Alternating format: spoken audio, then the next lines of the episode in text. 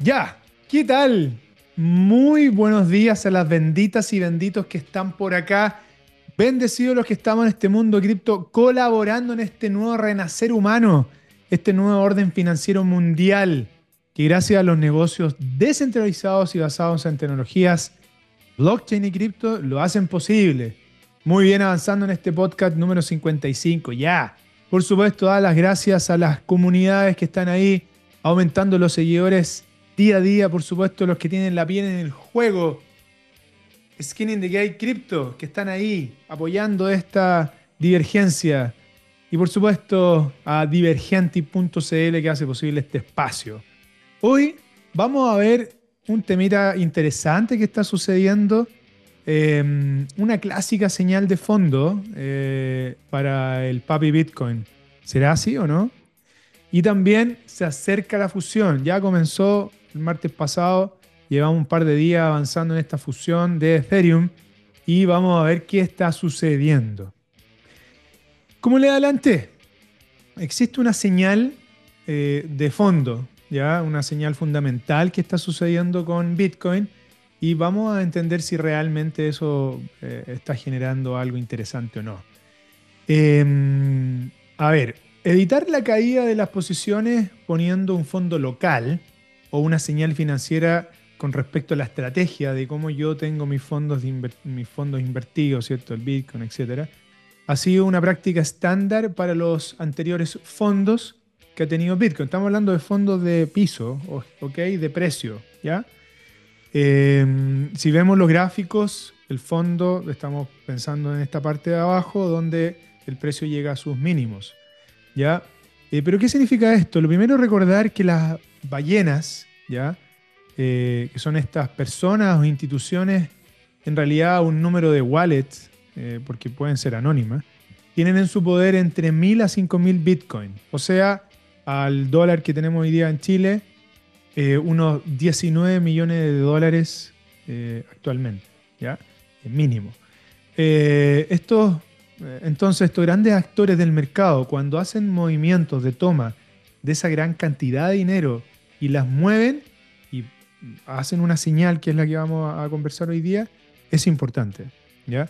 La señal es considerada que ellos están apostando a un rebote, ¿cierto? Porque van eh, y, dejan el, Bitcoin en unos lugares especiales apostando que este precio suba. Eh, ya que los datos on-chain están, mostrando este comportamiento de fondo y eso es una señal que se está compartiendo hoy día eh, on-chain. De hecho, CryptoQuants dice que con respecto a los inversores de gran volumen están moviendo sus monedas a los exchanges derivados en masa este mes. Eso quiere decir que están apostando a corto o a largo eh, a que suba o baje Bitcoin. Yo no puedo decir que todos apuestan, apuestan o, a corto o a largo porque cada uno tiene su estrategia de inversión. Em, esto en un mercado de aumento, eh, ha marcado, perdón, el aumento en el número medio mensual de transacciones realizadas entre los exchanges al contado y las plataformas derivadas. Claramente están cubriendo sus pérdidas y transfiriendo fondos para utilizarlos en apuestas de futuro. Eh, eso demuestra que hay una posibilidad interesante de, que el Bitcoin eh, tenga una mejora. Algo está sucediendo también en los datos on-chain en los fondos de inversión, ya que se han visto un pic en la media de flujo de los exchanges de derivados en 30 días y en palabras con pere manzana es que están moviendo harto los números, ¿ya? el promedio en estos 30 días. Por lo tanto, ese es del lado optimista. Eh, y de los toros que están moviendo el mercado, las ballenas esperando que el precio suba. Ahora, con respecto a los osos, que es del otro lado, que están esperando a que baje para poder comprar a un mejor precio aún.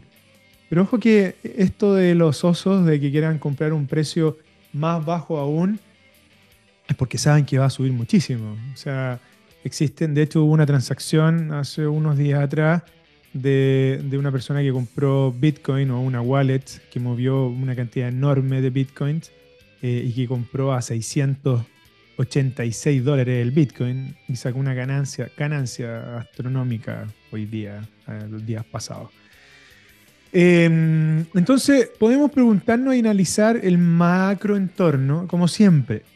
¿Cómo Bitcoin eh, capeará este temporal? ¿Cierto? ¿Cómo estamos pasando esto de que Bitcoin ahora tiene una influencia con respecto a los datos macroeconómicos? Antes que era, era inverso, ahora hoy, día es proporcional. Entonces, em, si bien el panorama macroeconómico parece confuso para los activos de riesgo, ya que el dólar estadounidense está está o estaba al alza, los datos on-chain siguen señalando que el precio está tocando fondo de Bitcoin. Además, los fundamentos de la red de Bitcoin están preparándose para alcanzar nuevos máximos históricos esta semana, subrayando la resistencia y la recuperación de los mineros junto a la convicción de la, rentabilidad futura que podría existir. Analistas especulan que habrá una mayor volatilidad estos próximos días. Ahora, el, el final eh, de un extenso periodo de caídas intercaladas con una acción de precios laterales parece, parece y esperemos que llegue a su fin. La verdad que llevamos mucho tiempo desde el año pasado, súper laterales, súper flats en los precios y eso podría mostrar una recuperación o podría mostrar mm, índices bastante interesantes a considerar eh, para las futuras inversiones, lo que va a suceder en los próximos días el par BTC aún no ha abordado los niveles más significativos del mercado bajista, eh, que se predijeron como soporte del, mes pasado. Eh, el principal de ellos es que la media móvil de 200 semanas está cerca de los 23.300. Ahora, como muchos saben, este año y dentro de este nuevo orden mundial, las cosas están cambiando bastante y todo se está comportando de forma diferente. También deben de recordar que está la entrada del IPC, eh, que se combina con la caída del dólar y que eso hace mover las cripto y por supuesto a Papi Bitcoin, que es uno de los precios más, uno de los perdón, activos más importantes y que mueve em, el FOMO, que mueve el optimista, el optimismo del mundo cripto. Uno de los dos principales temas de conversación de la semana en la acción del precio del BTC viene eh, relacionado con lo que está sucediendo hoy día, eh, esta semana en, la Reserva Federal de Estados Unidos, ya que los datos del IPC de agosto van a llegar o llegaron eh, con un número bastante esperanzadores y se basan en la tendencia de la disminución de la inflación. claramente un dato que quizás ya los inversionistas lo absorbieron anteriormente y hoy día es solo rechazo o solo eh, hype o burbujas momentáneas que se generan, porque los datos están, o sea, la Fed, para que ustedes sepan, ellos mismos sacan sus propios números. No es que se auto, mm, no es que otros los midan, sino que ellos mismos se automiden. Entonces, los datos eh, podrían no ser los correctos. Eh, y esa es la sensación del mercado. desde el año pasado que está sucediendo eso. Por eso que existe una poca confianza en la, economía estadounidense como lo tenía antes, porque o imprime más dólares para poder tener todo controlado o, los números quizás no son los adecuados con respecto a lo que realmente sucede en su economía. Pero bueno, al parecer los datos serán auspiciadores y se dará una menor, una menor incertidumbre, por lo tanto, bienvenido al consumismo y al gasto que va a empezar a mover eh, y van a empezar a estar todos con ganas de eh, poder comprar, por ejemplo, activos de riesgo, eh, que cuando existe mucha demasiada incertidumbre, por supuesto, es lo menos que se deja de comprar. Es probable que el Comité Federal de Mercados Abiertos de la Fed repita la subida de tipos de interés a 75 puntos básicos en la reunión eh, que está teniendo. Entonces, de hecho, el índice de dólar estadounidense, el DXY, recién salió con sus máximos de 20 años y ha caído ya un 2.7% en los últimos cuatro días. Claramente estos datos son otras señales de divergencia. Si el DXY se hace menos fuerte y menos interesante, los inversionistas comienzan a mirar para el lado y dicen, bueno, ¿qué activos de riesgo pueden existir y pueden ser, pueden ser interesantes? Ahora con respecto a todo esto, lo que está sucediendo en, en estos días, no podemos dejar de nombrar lo que estaba sucediendo con la fusión que de, Ethereum, que comenzó la semana pasada con su actualización de Merge. Como complemento a los alentadores datos sobre la inflación, ¿cierto? Y la posible divergencia que se viene, hay un desencadenante de precios puramente interno, que es esta famosa fusión prevista que finalice ahora el 15 de septiembre.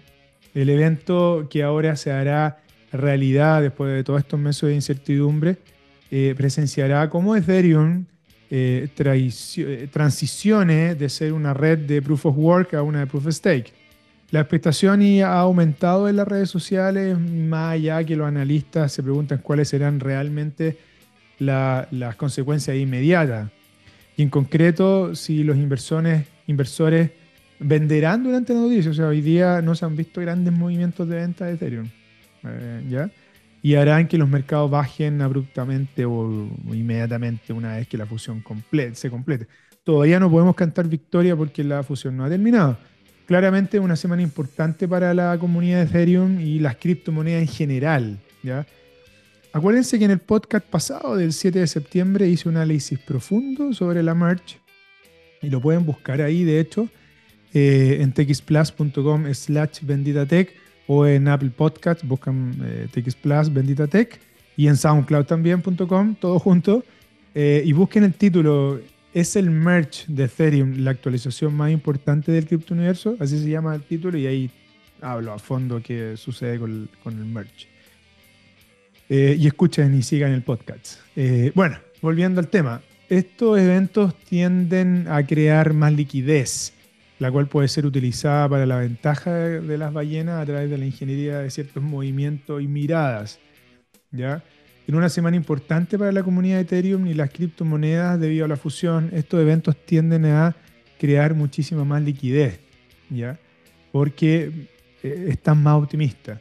En la actualización dedicada a la publicación del 10 de septiembre en la plataforma de, de Zen Trader, eh, ellos hicieron hincapié en la necesidad de ser cautelosos eh, y evitar una mentalidad solo alcista, porque eso genera burbujas. Es importante recordar que hay múltiples potenciales, eh, vientos en contra que podrían cambiar las cosas de un momento a otro. O sea, errores en el código de merge pueden generar una catástrofe. Recuerden, hice una analogía en ese podcast pasado que es, es una nave que en pleno vuelo le están cambiando el motor. ¿ya? Entonces, hoy día podríamos estar planeando, esto se ha preparado hace muchos años ya, esta actualización, eh, y eso eh, nos da un poco, un poco de tranquilidad. Eh, pero también si sumamos que están saliendo unos números del IPC en Estados Unidos, etcétera, la verdad que el mundo hoy día de los activos digitales está complejo. También es importante recordar, en general, sigue habiendo un riesgo sistemático, macro y geopolítico que podría tener una narrativa más bien alcista para Ethereum. Veamos si el precio puede mantenerse después de la fusión, porque eso también es un punto importante. De hecho, estos mismos analistas, los Decent Trader, establecieron comparaciones con las bifurcaciones duras de Bitcoin que se produjeron en la mitad del 2017 y posteriormente. Ahora, el riesgo de distracción va a permanecer y va a estar ahí. A largo plazo la fusión tiene cambios súper fundamentales. Eh, y que estamos interpretando como alcistas para Ethereum por el momento.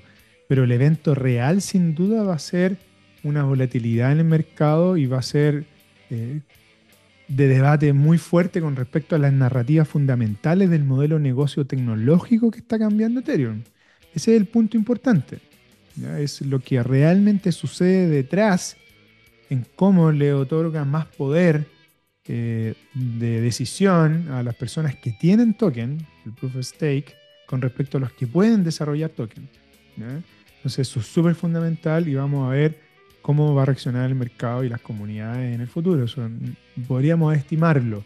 Podríamos entender que sí, efectivamente es algo a beneficio de las comunidades o de las personas eh, que vamos a tener disponibles Ethereum para poder hacer eh, minería, entre comillas. Bueno, ahí les hablé bien profundo en el podcast pasado. Ojo, acuérdense, tengan cuidado con las estafas de, de, tokens que pueden empezar a salir de la bifurcación. Eh, ya hemos visto algunos nombres por ahí de Esther Poe y cuestiones media raras eh, que están saliendo token, yo te entrego un token, tú ponme el Ethereum. No, esas cosas no suceden, eso va a ser todo automático, no, no tienes que hacer nada. ¿ya? Y en el caso del Ethereum, eh, ¿qué está sucediendo con, los derivados? Ya están viendo un aumento en los flujos de entrada en el periodo previo a esta fusión eh, y que está fijado para esta próxima semana. Por lo tanto, los mercados de Ethereum están adelantando, se están adelantando a Bitcoin, la verdad que casi tres meses. Eh, dicen por ahí un analista, Martun. Ahora, eso es bueno que se separen. Eh, no, siempre debería ser el mismo eh, equilibrio entre Bitcoin y Ethereum porque son diferentes activos. Son los más antiguos, son los más importantes, pero tienen fundamentos diferentes. Algo importante tener en cuenta es que Ethereum está liderando el mercado desde ya hace 80 días, impulsado principalmente por el hype de la fusión. Este hype llevará a su final este mes y ahí vamos a ver realmente qué sucede. Esto podría implicar en gran medida observaciones como esta, así que eh, tengan calma, eh, no actuar sobre las emociones y la cantidad enorme de bits de información caótica que aparece. Ustedes sigan firmes en sus posiciones para hacer crecer esta red.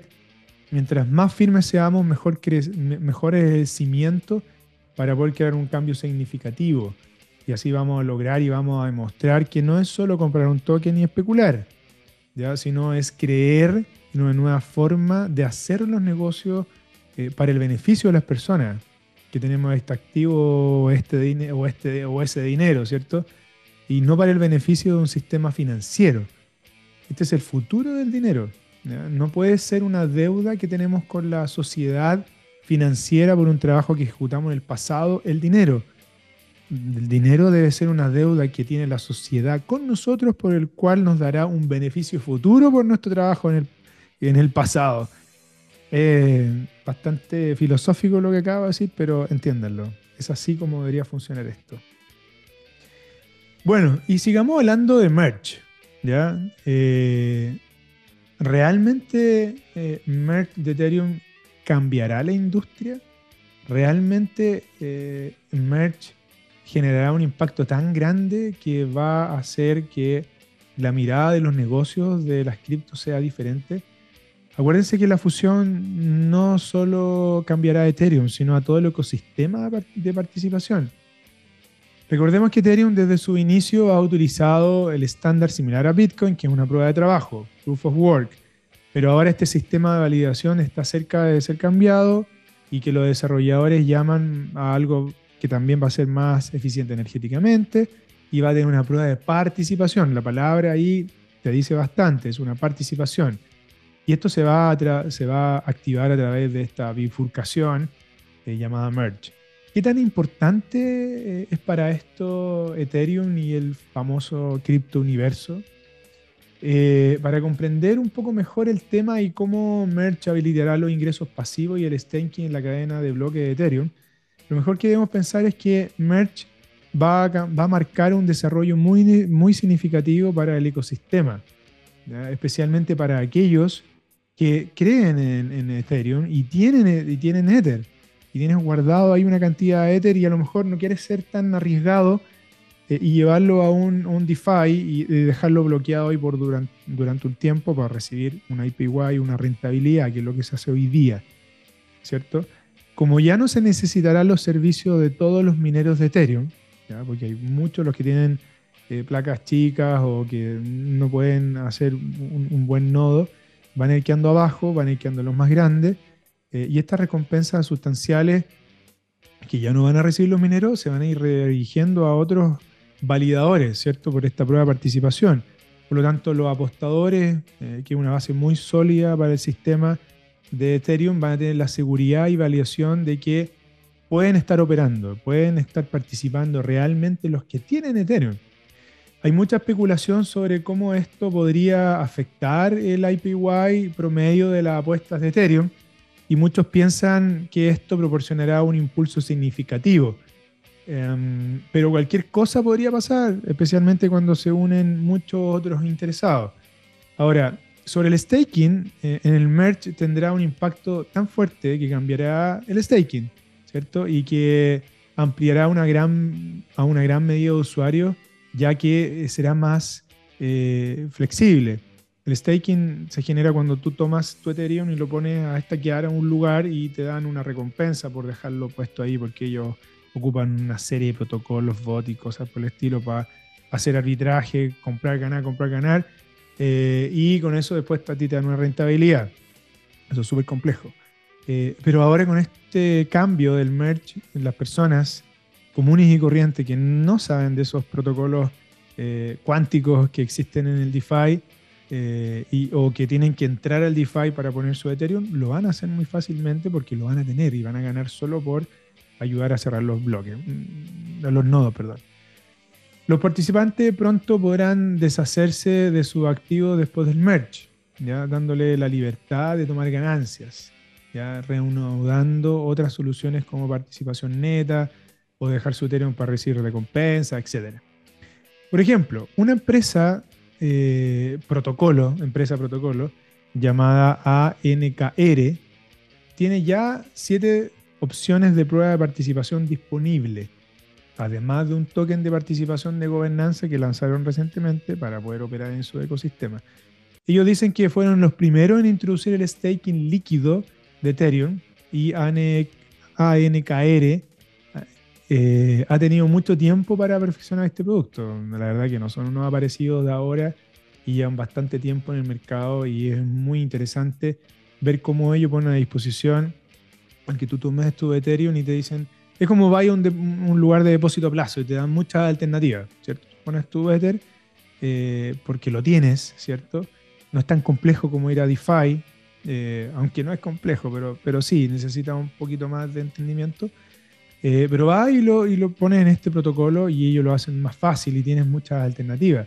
Entonces ellos además proporcionan un gran IPY, por lo que dicen, lo que brinda, no es un, no es un, no, no estoy diciendo que inviertan ahí, ojo, pero cada uno tiene que tomar sus decisiones, estudiar y ver dónde lo va a hacer.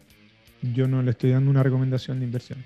Eh, y ellos eh, lo que brindan al usuario es una forma fácil eh, de siete alternativas y diferentes formas de, recibir rentabilidades. en ecosistemas DeFi, ellos se encargan de todo lo otro. Pero definitivamente el merge va a cambiar por completo la escena del staking en la industria DeFi. Ahora, de hecho, estos eh, ANKR eh, han sido validadores, ojo, de la Binance Smart Chain, de Binance, y han trabajado con ellos cerca del ecosistema durante los últimos dos años. Eso claramente les da un buen punto fundamental para reconocer que el producto que ponen a disposición puede ser robusto, ¿ya? porque de hecho, la Binance Smart Chain de Binance eh, fue un batazo bien interesante con respecto a cómo se hacen las transacciones.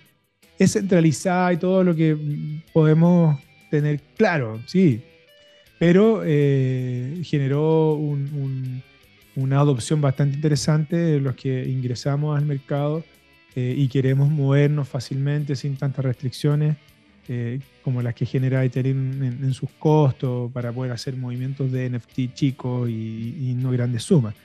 Así que muy bien que ellos estuvieron ahí a través de Binance Smart Chain, eh, moviendo durante estos dos últimos años el ecosistema. Y bien, eso lo quería contar con respecto a lo que está sucediendo en el mundo con Bitcoin, que está sucediendo con la famosa transición de Ethereum. Y si quieren seguir escuchando eh, sobre blockchain y cripto, síganos ahí en eh, texplus.com slash bendita tech para poder seguir escuchando el podcast, que viene la próxima semana también. Y muchas gracias nuevamente por haber estado acá y nos estamos viendo en el próximo podcast. Chao.